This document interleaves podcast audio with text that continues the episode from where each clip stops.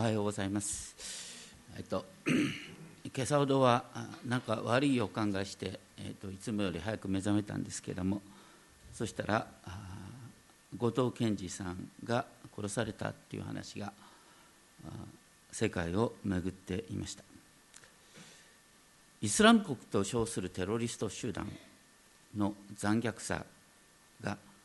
日本人には理解できないかのように報道されています。しかし今から400年ほど前多くのヨーロッパの宣教師たちがはるばる船でこの国にやってきました。その百数十人がこの日本の地で殺されました。数万という日本のキリスト者が悲惨な死を遂げました。その残虐性はこの国にも存在したんです。しかしそれは幸い復讐の連鎖は生んでいません。なぜなら死を遂げた方々は憎しみではなく愛によって行動したからです。後藤健二さんはあるインタビューの場面で聖書を持ち出して詩編54編4節の新共同訳の訳ですけれどもこのようにこれが自分にとっての支えであると語ったとのことです。見よ神は私を助けてくださる。主は私の魂を支えてくださると。その直前にはでもこう書いてある。見知らぬ者たちが私に立ち向かい横暴な者たちが私の命を求めます。まさに今回の状況が記されていた。彼の肉体の命は失われましたけれども彼は自分の命が主イエスによって守られているということを確信して愛によって生きようとしたのでしょう。今読まれた箇所でイエス様が3回にわたって同じことをおっしゃっています。それはイエス様がご自分に属するものをその命を守り通し終わりの日によみがえらせる。終わりの日の復活。その命が今から始まっている。それこそが永遠の命です。それにしても今回ですね「I am Kenji」というネットの書き込みが世界に広がりました。それは人の痛みを自分の痛みとする兄弟愛の表れです。私たちがいつも祈る主の祈りの後半部分の最初ですね。こんなふうに訳すことができるんですけども。パンを私たちに必要なものを今日もくださいと。これを毎日祈るんです。ではないね。それでも私たちに必要なものをっていう体験できると思います。で誰でしょうか？それを通してこの人間的な含まれると世界中から飢餓がなくなぜなら知恵でこうやるべきだ。私たち一人一人のものが貧しい国々にねうまく行き渡ったら食料は有り余るんだっていうんですね。多くの人々は一生分の糧を今から確保しておきたいって思って不安に駆られて生きている。でも毎日毎日主よパンを私たちのパンをお与えくださいと言ってそれを分かち合いながら生きられたらずっと私たちは平和のうちに生きることが安心して生きることができるのかなって思います。今日の箇所で6章24節からのところですね。この記事はですね6章の初めにイエス様がガリラヤ湖のですね北東部分の偏僻なところで男だけで5000人にもなる大大群衆にパンと魚を分かち合った。そして満腹させることができた、ね、その後ですねあの 弟子たちはカペナウムに来てイエス様がですねあのなんと湖の上を歩いて、ね、カペナウムあの弟子たちの乗っている船に来たって話だった。ね、そのパンの給食を受けた人々は本当にそれを受けた時にあこれこそ私たちが期待する救い主だって、ね、この人を王にしてローマ軍と戦おうと思ってイエス様を探したでも見当たらないでも船でですねカペナウムに来てみたらイエスがそこにいた、ね、船がなかったのにどうやって来たんだろうって思った、ね、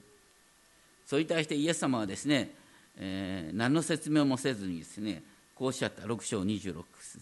誠に誠にあなた方に告げます。あなた方が私を探しているのは印を見たからではなくパンを食べて満腹したからだ。印っていうのはイエス様を神の子としてですね信じるための印なんですけれどもイエス様が言ってるのはあなた方は私を信じようっていう気があるんじゃなくて単に、ね、私を独立運動の指導者にしたいだけじゃないの？目の前の状況を変えたいってそれしか考えてないだろうっていうことを言った。パンのことしか考えてないんだよお前たちは。イエス様こうあまりもうちょっと優しく言えばいいのにと思うんですけれども、うん、そうおっしゃった。そして彼の問題を6章27節こんなふうに訳すことができるんですけれどもなくなる食物のために働いてはなりません、ね、なくなる食べ物のために働くな。そうではなく永遠の命にまで続く食物のためそれは人の子があなた方に与えるものだ。永遠にの命に至る食物は人の子が与えてくださるものだ。それを父すなわち神が認証されたから。イエス様とにかくですねおっしゃってるのは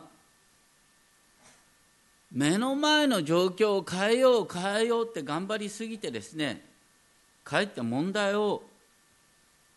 大きくしてしまうそのような生き方を指摘している。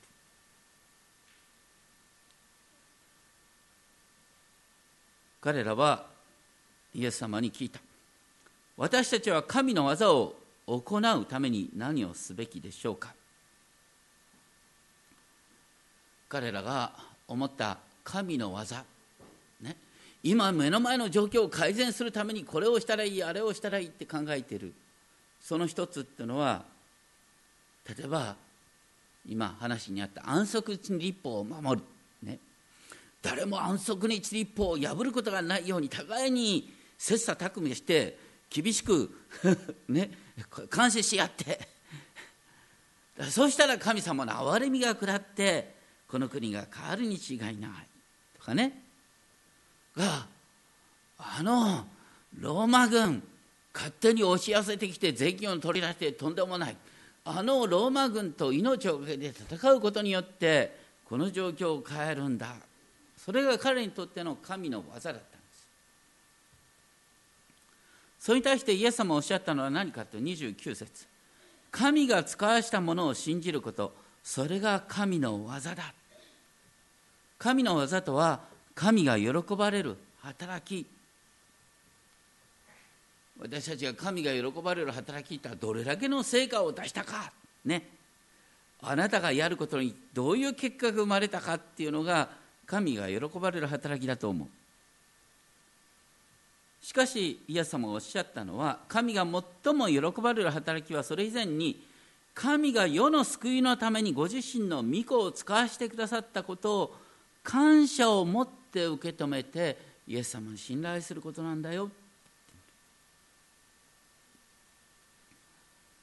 多くの人々はなくなる食物を得るために具体的に何かをすることでもっと働いてもっと貯金がたまってもっと大きな家に住んでねそしたら安心できるって思ってしまう。そうじゃないんだよって言うんですね。永遠の命に至る食物はイエス様ご自身なんです。イエス様ご自身をあなたが迎え入れる。イエス様ご自身を心に迎え入れることそれこそが最高の良い働きなんだよって言うんですね。平安の源は自分が何かをするっていう以前に神の宮沢に対して自分自身を開くこと心を開くことなんだ。で信仰の確信っていうのはその与えられているものに感謝を持って受け止めそしてそれを繰り返し思い起こすことだ。私たちはいつでもどこでもねより多くのものを獲得しよう獲得しようと思うと獲得競争なんて獲得競争にもうきりはないんですよ。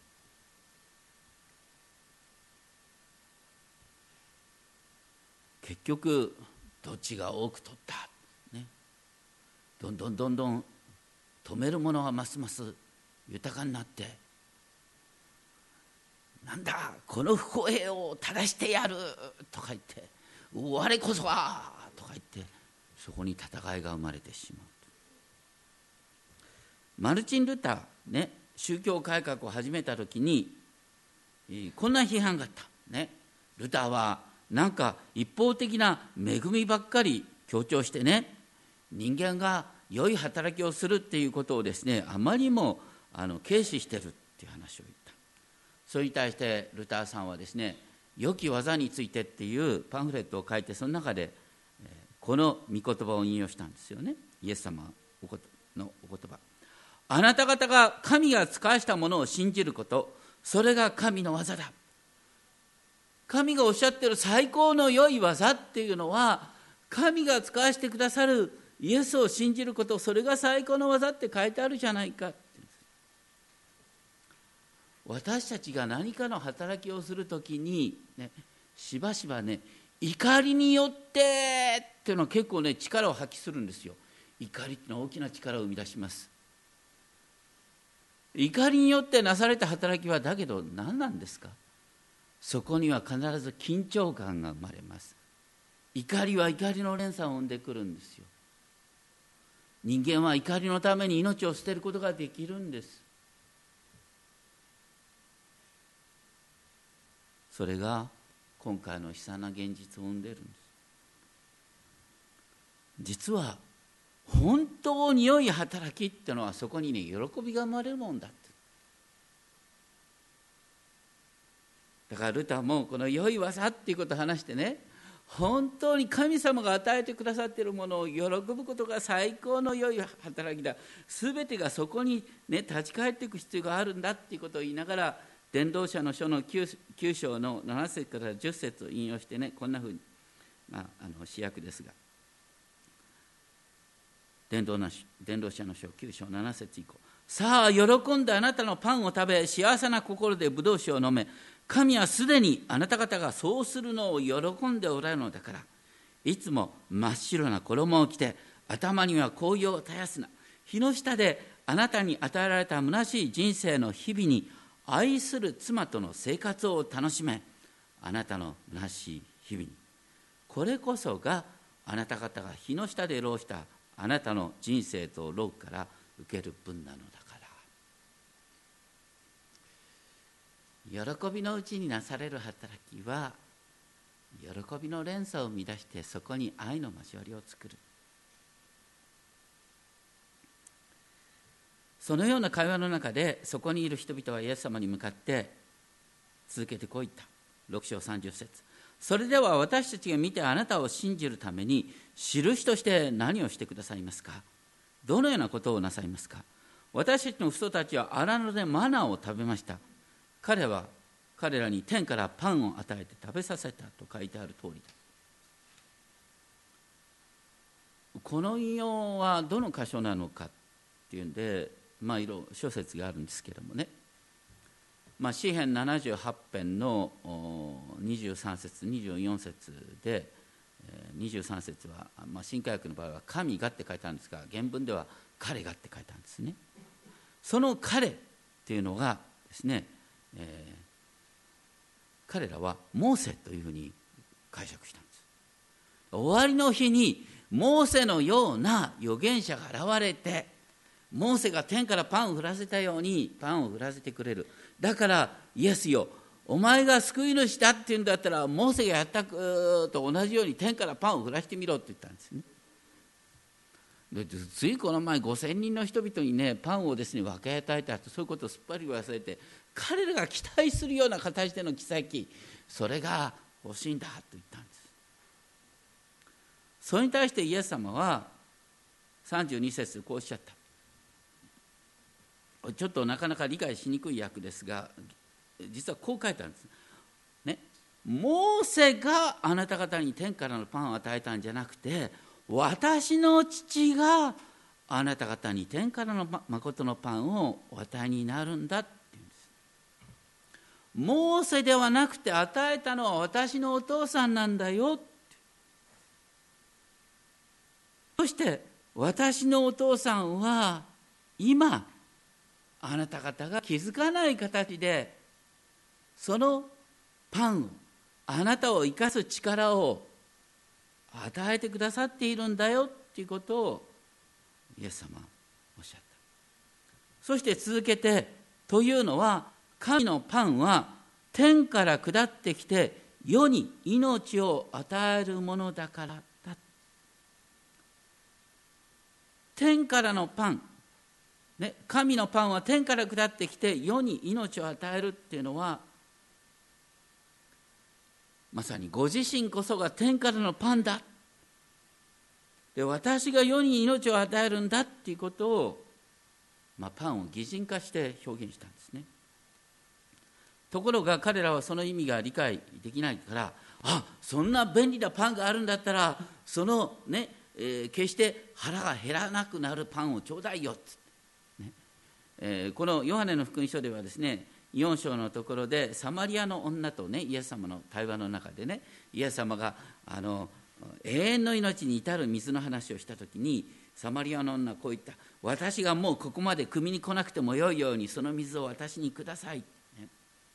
多くの人はそういう抽象的な話じゃなくて具体的なパンを具体的な水をって願うんですね。それに対してイエス様はそんなね俗的な話をしてるんじゃないんだよなんておっしゃらずにですねそれに対してその私が命のパンです。私に来る者は決して飢えることがなく私を信じる者はどんな時にも決して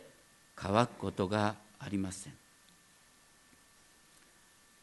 ここで、ね、私が命のパンですっていうのはここからね始まるこうすごいイエス様の表現のね始まりなんです。これギリシャ語で言うとエゴエイミ。ーエゴエイミーっていうのはね日本語にすると私はあるなんです先週やったでしょ？出エジプト記でイエス様のあイエス様じゃなくて神様ご自分の名を紹介して私は私はあるというものである。この私はあるっていう言葉の表現を使いながら私は命のパンであるって言ったんですね。でこれから、ね、私は世の光である。私は羊の門である。私はあ何々であるっていう形がこれから何度も繰り返されているその始まりが私は命のパンです。なんですね。でイエス様がこのようにおっしゃった背景にはイザヤ書55章の1節2節があると思われます。イザヤ書55章1節でこう書いてあるんだ。乾いている者は皆水を求めて出てきなさい。ね、そこで言ってることはお金を貯めたらパンが買える。なんて考えてお金を貯めるだとかお金を獲得するとかそういうことを考えるんじゃなくてね本当に神様に従いなさい。全ての富を与えるのは神ご自身なんだよっていうことをそこで言ってるんです。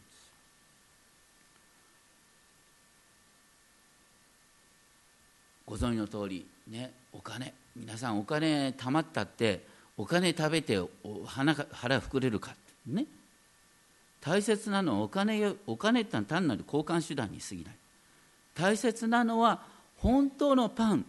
というかね。大体パンを得るために仕事が必要だとかさ。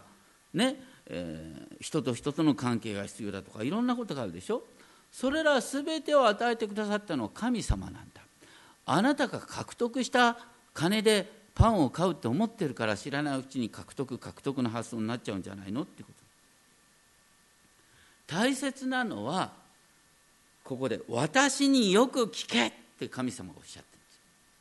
神を慕い求めたら全ての必要が最終的に満たされてくるんだよっていうことを言ってるんです。まあそうは言ってもね現実に私たちはパンがなきゃ困るしいろんな必要がありますよね。いろんなことで葛藤を味わう。イエス様信じたらもうねパンの心配しなくてもいいって。いやそれほど甘くないよなって。思いたくなる。でもねあの私たちがイエス様のお父お父様に向かって「アバ父お父さん」って呼べることってどれだけ素晴らしいことだと思います？私たちがお祈りするときに、ね、天のお父様が耳を暖房にして私たちの祈りを聞いててくださるんですよ。そして私たちの願うようにではないかもしれないけれども本当の意味で私たちの心の願いが満たされてくるんだっていうことなんです。有名なですね詩がありますけれどもこれはですねニューヨークの物理療法リハビリテーション研究所の受付の壁に掲げられている詩病者の祈りまた苦しみを超えてという祈りなんですけれどもこれは今から150年ほど前のアメリカで南北戦争の時にですね南部連合軍の傷病兵士が残した詩だと言われる。私は神に大きなことを成し遂げるようにと強さを求めたのに慎み深く従うことを学ぶようにと弱いものとされた。より偉大なことができるようにと健康を求めたのにより良いことができるようにと病弱さをいただいた。幸せになれるようにと豊かさを求めたのに賢明であるようにと貧しさをいただいた。人の称賛を得られるようにと力を求めたのに神の必要を感じるようにと弱さをいただいた。命を楽しむことができるようにとあらゆるものを求めたのにあらゆることを楽しめるようにと命をいただいた。求めたものは何一つ得られなかったが心の願いはすべて叶えられた。このような私であるにもかかわらず言葉にならない祈りはすべて叶えられた。私はあらゆる人の中で最も豊かに祝福されたのだ。これが神との交わりのうちに生きる平安なのかなと思います。それにしてもイエス様はそこにいるユダヤ人に向かってですね7章36節からこうおっしゃった。あなた方は私を見ながら信じようとしないと私はあなた方に言いました。父が私にお与えになるものは皆が私のところに来ます。そして私のところに来るものを私は決して捨てません。イエス様はある意味で彼らの不信仰を責めながらもですね同時に父の御心次第で彼らはイエスのもとに来ることができる。そして何よりもここではイエス様はご自分のもとに導かれてくるものを決して捨てないということが強調されています。イエス様の責任は救われる人を選ぶことではなく守ることなんだ。イエス様は私たちの信仰を守りたいと願っているんだ。そして続けてイエス様おっしゃった。私が天から下ってきたのは自分の心を行うためではなく私を使わした方の御心を行うためです。私を使わした方の御心は私に与えてくださったすべてのものを私が一人も失うことなく一人一人を終わりの日によみがえらせることだ。これはイエス様が保証してくださった命は地上のこの肉体の命を超えて続くっていう意味なんです。引き続き同じようなことをおっしゃった。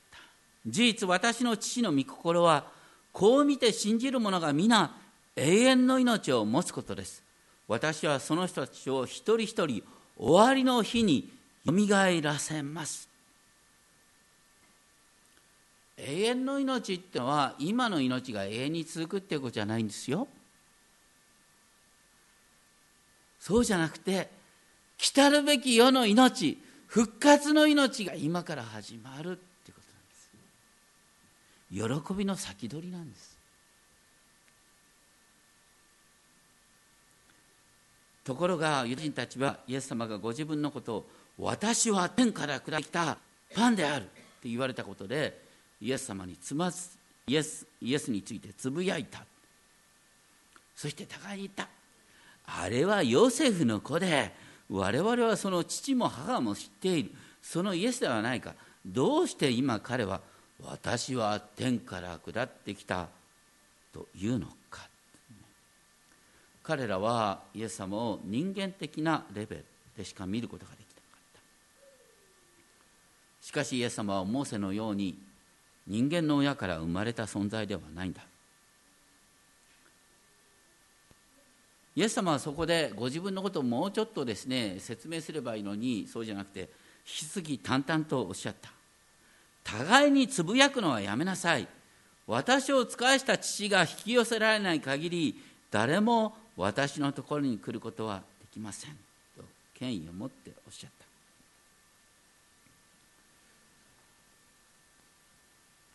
実はこう、ね、出エジプト記でこの後出てきますけどもね本当にイスラエルの民はモーセにつぶやいてばっかりいたんだよ。なんかいつも期待ばっかり期待でいつもね胸がこう私の期待私の期待を持ってる人は大抵つぶやいてばっかりいるんですよ。それと同じことをイエス様にしてるから何に説明したって無駄だってことをイエス様分かってるんだ。イエス様はここで淡々とですねイスラエルの神様のことを私を使わした父って呼びながら実はイエス様を主と告白する信仰っていうのが人間が獲得するものじゃなくて実は父が引き寄せてくださった結果なんだよ。信仰っていうのは本当に神様から与えられるもんなんだよっていうことを一生懸命言ってる。そしてその上で再び私は終わりの日にその人をよみがえらせますとイエス様おっしゃった。私は終わりの日によみその人をよみがえらせますとこれ3度目ですよ。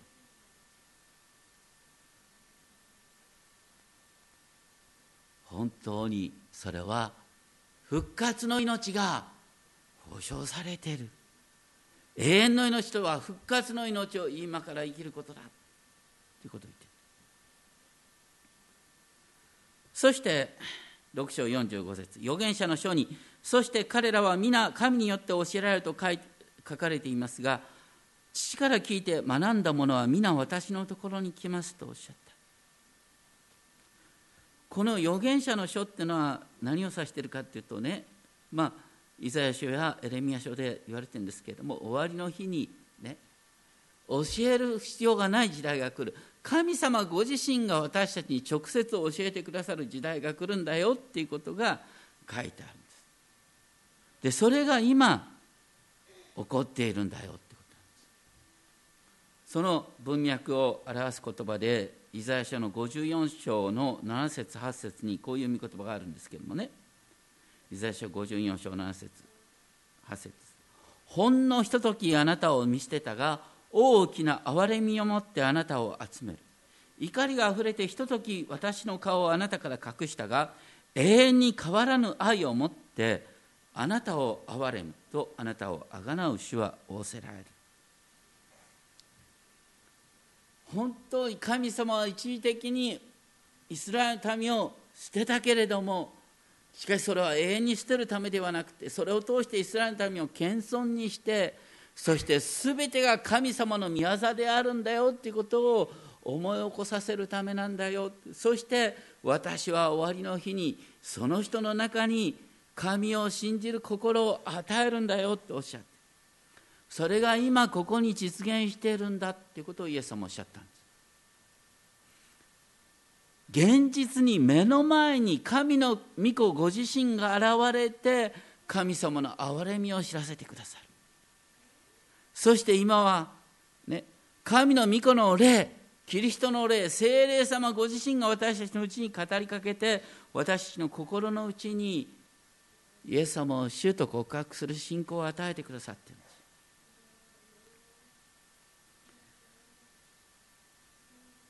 誰も父を見た者はありません。ただ神から出たものすなわちこの者だけが父を見た。誠に誠にあなた方に告ぎます。信じる者は永遠の命を持ちます。私は命の案です。これは素晴らしい表現ですね。私たちあの信じるって言った時にどっかでねうわ私はこんなふうに信じるんだ。よ熱く熱く信じるんだよ。こうね人間の技としての信仰って考えるんですけどもイエス様がここでおっしゃってる信仰っていうのはね天からのパンイエス様をパンとしていただくことだって信仰の中心それはね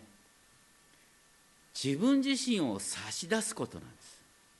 ちょうどイエス様のお母さんのマリアさんがねあなたの御言葉通り私の身になりますように。Let it be to me according to your word Let it be to me なんですよ。あなたのお言葉通り好みになるようにあなたのお言葉が私に実現しますように命のパンであるあなたご自身が私に住んでくださいますよってことなんです。自分自身を神様に開いて神のパンが私のうちに入ってきて神のパンが私を生かしてくださる。それによって私たちの生き方が変わるんだよ。そしてそのものを終わりの日にイエス様を復活させてくださるんだよということをイエス様は3度にわたって保証保証してくださった。そのことを49節。あなた方の先祖は荒野でマナを食べたが死んだ。目に見えるパンっていうのは結局ね人間を永遠に生かすことはできないんだ。しかしこれは天から下ってきたパンでそれを食べると死ぬことがない。私は命のパンですってもう一度言いながら私は天から下ってきた生けるパンです。誰でもこのパンを食べるなら永遠に生きます。また私が与えようとしているパンは世の命のための私の肉です。目に見えるパンは単なる物質だけれどもイエス様は生きているパンだって言うんですね。私たちは今日生産式を言います。言いますその生産式の意味は生きているパンを私たちが好みにいただくことによってイエス様によって生かされるってことなんです。不思議なのは世の命のための私の肉ですとおっしゃってる。これはイエス様がご自分がやがて十字架にかかるということを指しています。イエス様の十字架によって、ね、塞がれていた命の刑の道が開かれる。ここでイエス様を信じるっていうことは私が命のパンですとおっしゃるイエス様を心の中に迎え入れることなんだよっていうことをイエス様はおっしゃっている。本当に私たちは知らないうちにですね獲得獲得競争になっちゃって争いを続ける。しかし大切なことは神が私たちのために救い主を使わせてくださったということ。そしてその神の御子が私たちと同じ苦しみの道を歩んでくださった。だから信仰の確信とは何かと目の前からね不安材料がなくなることじゃないんです。目の前にいつも不安材料があるんです。あなたの前に不安材料がないとしたらあなたはよっぽどエゴイストなんです。どういうことかって自分のことしか考えてないってことだ。周り不安材料たくさんあるじゃないですか。私たち愛すれば愛するほど不安材料が広がってくるんですよ。それでいいんです。私たちはその命を神から与えられた命を神からいただくパンによって私は生きていくんだよ。それが今日祝う生産式の意味なんです。信玄の30章の7節から9節には面白い御言葉が書いたんですね。信玄30章7節から9節ね。2つのことを神様のあなたにお願いします。あんまり私をあのあんまり豊かにしすぎないでくださいね。豊かになりすぎちゃうと神様を忘れちゃうから、ね、貧しくなっても困るよね。貧しくなると泥棒したくなるから。だから適当でいいですからって言うんですね。私たちが今日祈った平安の祈りもねこのにおいては適度に幸せ。に自分だけが幸せになりしようなんて考えるとですねかえって不安をね先取りするんですよ。適度な幸せが大切です。何よりも毎日の命が神様が与えられてるってことを喜びながら生きるってこ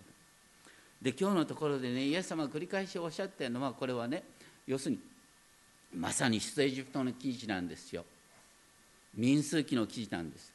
神様がイスラエルの民を40年間荒野の中を守り通した。それと同じように私たちはこの40年間の東京砂漠の命を 生きる。どうしようもないいろんなことがある。騙し合いがあるかもしれない。しかしイエス様は私たちの命を守り通すことができるんだ。モーセがやったことを。しかしモーセは人間だった。イエス様は神の御子として神の民を守り続けるんだよっていうことを今日のところで強調してるんです。だからここで強調されてるのはどうやったらイエス様を信じるかっていうんじゃなくて私はあなたを守り通す。私は終わりの日にあなたをよみがえらせる。永遠の命は復活の命はもうすでにここから始まっているんだ。だから大丈夫なんだよ。お祈りをしましょう。天のお父様私たちは本当に知らないうちに一生分の糧を得ようと思って強欲になってしまいます。また自分の周りばかりを考えて争いを作ってしまいます。本当に今回も悲しいことが起きました。憎しみの連鎖が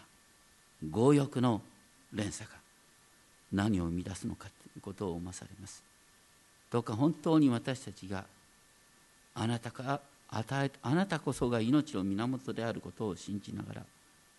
今与えられているもので満足しながら何よりも分かち合うこと